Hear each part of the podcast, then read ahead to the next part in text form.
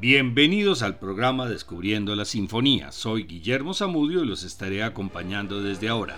Este es un programa de la emisora de la Universidad del Quindío, la UFM Estéreo. Sinfonías París y Praga. La familia Mozart, Leopold, su esposa Anne-Marie y sus hijos Danner y Wolfgang Amadeus recorrieron varias ciudades de Europa Occidental entre 1763 y 66 el padre había conseguido el permiso del príncipe arzobispo de Salzburgo para presentar el talento precoz de sus hijos. En París estuvieron desde noviembre de 1763 hasta abril del 64, donde Wolfgang fue reconocido como un niño prodigio por las cortes francesas. En 1777, Mozart renunció a su puesto en Salzburgo e inició un viaje acompañado de su madre, pues Leopold no obtuvo el permiso para salir. Durante el viaje pasó por Mannheim, donde se relacionó con los miembros de la orquesta que en ese momento era la mejor de Europa.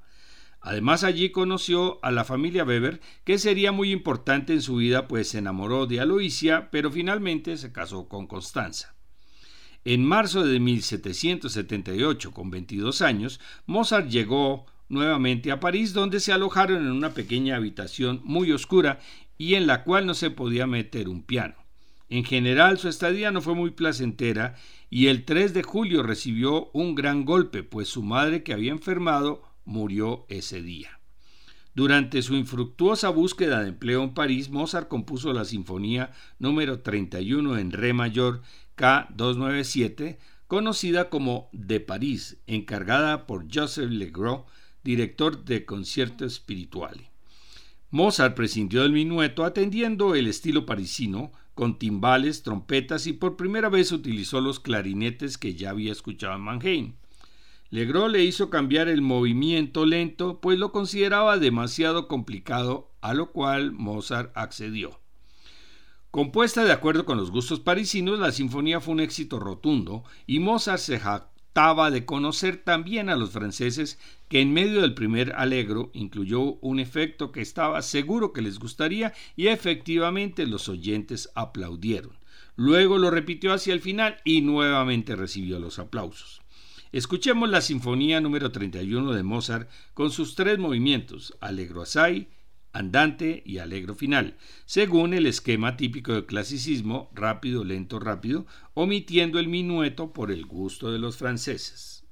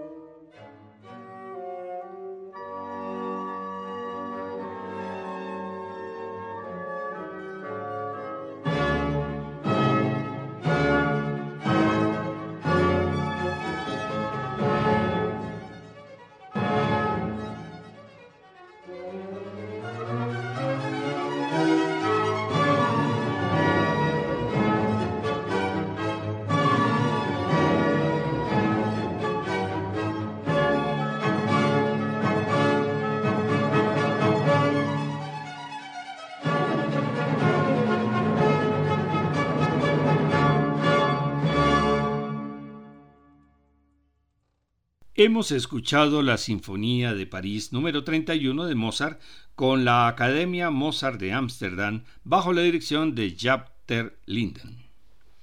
En 1767 se propagó en Viena la epidemia de viruela estando allí Leopold Mozart y su hijo Wolfgang para ser presentado como niño prodigio ante el emperador José II, pues ya había causado admiración en las cortes francesa e inglesa. Pero Leopold decidió huir de Viena y no regresaron a Salzburgo, sino se refugiaron en la región checa de Moravia. Sin embargo, Wolfgang enfermó y el médico reconoció los síntomas de la viruela. Después de muchos cuidados, al cabo de ocho semanas, se pudo recuperar para volver a su hogar en Salzburgo. Mozart visitó por segunda vez el territorio checo después de 20 años y en el auge de su creación. Su ópera Las bodas de Fígaro se había presentado en Viena, pero muy pronto fue retirada del repertorio. A finales de ese año 1786, Las bodas fue representada en Praga con gran éxito. Entonces Mozart fue invitado en enero de 1787 para dirigirla personalmente. La gente salía a la calle y silbaba o tarareaba las melodías de la ópera. Durante su estancia en Praga, Mozart estrenó su Sinfonía número 38, por lo que recibió el título de Praga. Como la Sinfonía de París, la de Praga solo tiene tres movimientos, pues también Mozart prescinde del minueto. En el adagio introductorio se alcanza a reconocer el futuro movimiento de la obertura de la flauta mágica. En el presto final utilizó un motivo de las bodas de Fígaro, el de Querubino cuando salta por la ventana para evitar al conde. Seguramente en este caso conociendo el entusiasmo de Praga por su ópera recién representada. Escuchemos la Sinfonía 38 en Re mayor K 504 llamada de Praga, con sus tres movimientos, el primero adagio alegro, segundo andante y el final presto.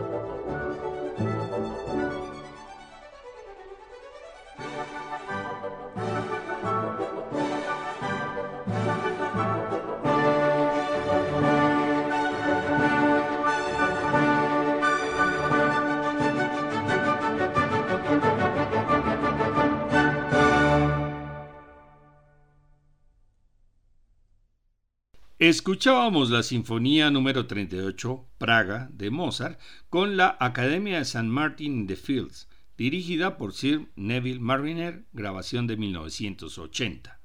El gran éxito de Mozart en Praga redundó en el encargo de otra ópera, Don Giovanni, que fue estrenada en Praga en octubre de 1787 y tres años después compuso La Clemenza di Tito para la coronación de Leopoldo II como rey de Bohemia, la cual se estrenó en el Teatro Nacional de Praga en septiembre de 1791, tres meses antes de la muerte de Mozart.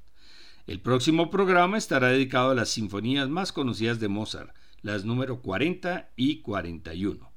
En la siguiente hora escucharemos las sinfonías de Mozart 33, 34 y 35, esta última conocida como Hafner.